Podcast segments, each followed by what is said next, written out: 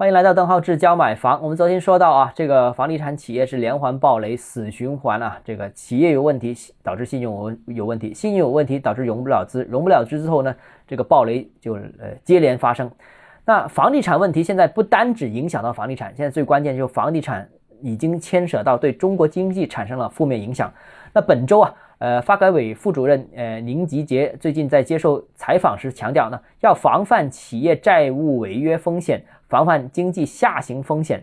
其实早前呢，呃宁吉喆就就指出过，房地产是我国的支柱产业，那所以稳定房地产行业对稳定整个中国经济是至关重要的。而稳定房地产行业呢，迫切需要解决的就是房地产企业的暴雷问题啊，所以他才有刚才我说的这番话。那之前几个月呢，其实。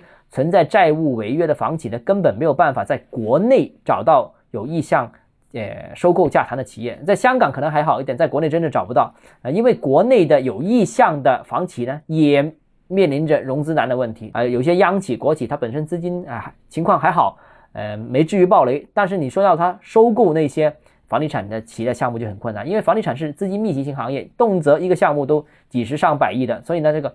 连我们认为的不缺钱的央企国企，其实也是缺钱的啊。那就像我们昨天说过的样，呃，如果是针对房地产行业并购的融资真的这个政策能落地的话呢，那这个死循环就有望解开。呃，现在管理层至少在口头上开了一个口子啊，这个鼓励这样一个做法，那给资金进场收购或者说收拾残局提供了这样一个机会，那死循环应该是可能是有解的。当然，这个仍然需要关注的是。资金到位的量，呃，有多少？或者说资金到位的时间是怎么样？那如果钱少，我觉得，呃，事情也不太好办。那不过呢，目前有意向收购行动的这些房企呢，还有一个深层次的担忧，呃，比如担忧并购之后，企业自身的负债率会出现上升，那反而会让本身自己是三道红线以外的企业，因为收购完之后就跌入了三大红线的这个陷阱，就比较惨了。这企业的。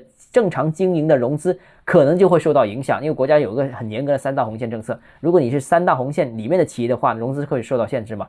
不收购没有影响，收购了之后反而有这样一个问题的话呢，这个可能后续的经营管理都会陷入了像之前企业那种死循环的这种情况。那所以呢，国内的房地产企业对其他房企抛出来的那些低价资产呢，都特别谨慎，不是说价格不好啊，价格很吸引、很划算，但是也不敢轻易接受。